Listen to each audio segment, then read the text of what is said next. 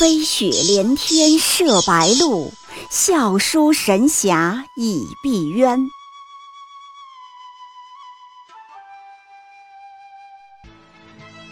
如果说古龙的小说像冰水，越喝越觉得心寒，写透了人情凉薄，那么金庸的小说就像烈酒，起初苦涩艰深，入口醇厚，回味无穷。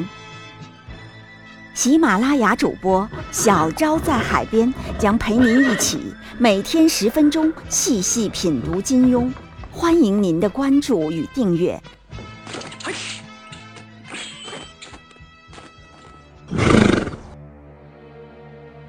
第二十二集，金庸小说里的网民行为十大定律。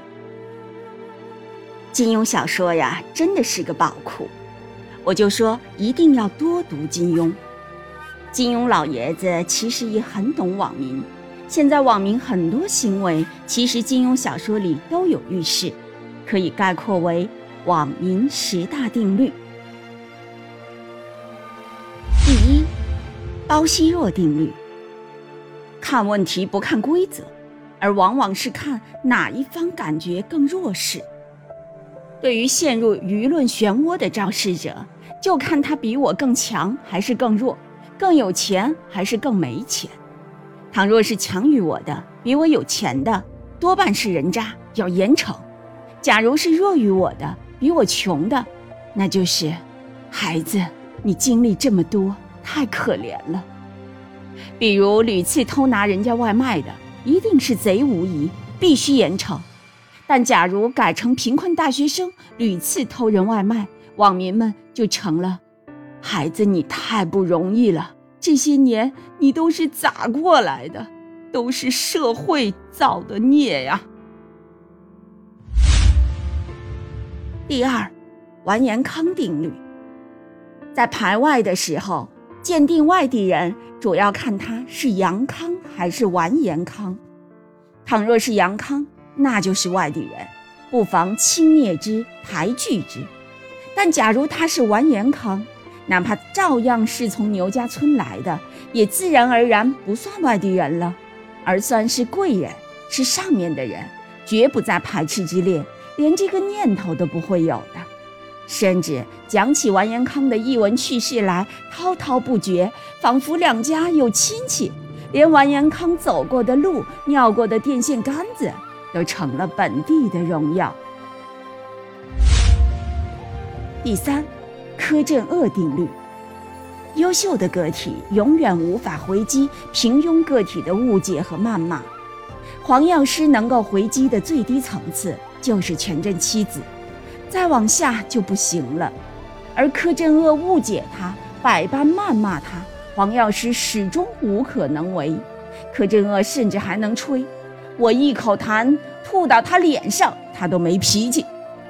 倘若黄药师回击驳斥，就会被说：“呵呵，露馅了吧？桃花岛主看来也不过如此，果然是没风度啊。”第四。段正淳定律。张无忌经常会被女读者骂渣男，而段正淳却没有什么人骂他。其实段正淳的行径严重多了，对多名亲生女儿都遗弃不管。这反映出一个规律：当暴行发生，大众发现自己居于强势地位，可以掌控凌驾施暴者的时候，就会指斥施暴者。比如对张无忌。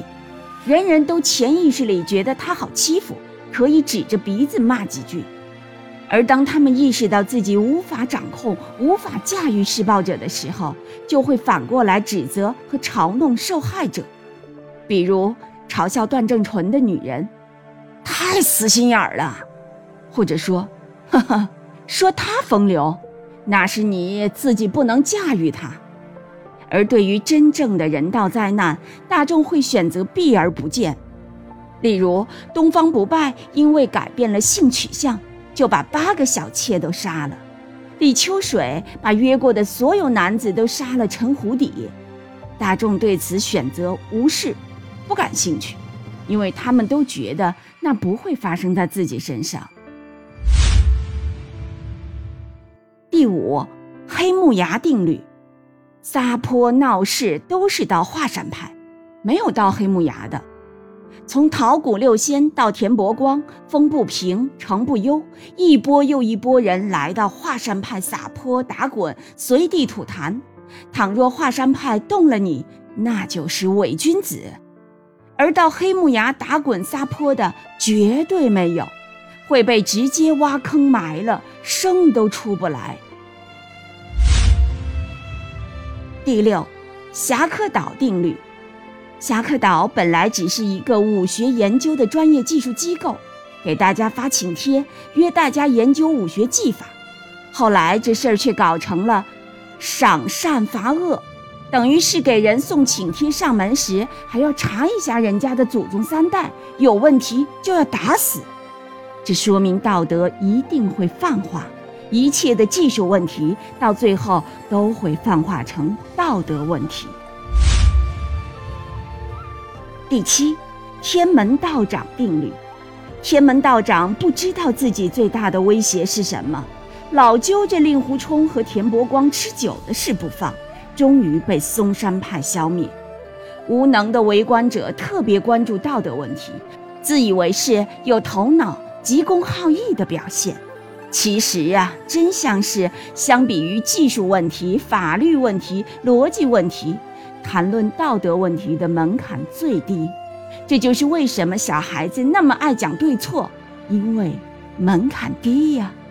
侠客岛最喜欢天门道长这样的人。第八，葵花宝典定律。金庸先生早就告诉我们，善良、成功。性满足，三者绝不可兼得。第九，笑傲江湖定律：玩音乐越随便的江湖是越好的江湖。第十，灵智上人定律：灵智上人傻乎乎的冒犯了欧阳锋，被欧阳锋抓起来往船板上砸。所有人都只会嘲笑灵智上人不知好歹，就好像哆啦 A 梦里，胖虎打了尖嘴小歪，大熊在旁边指点小歪：“ 呵呵，你这次真的膨胀了，不知道什么叫做敬畏。”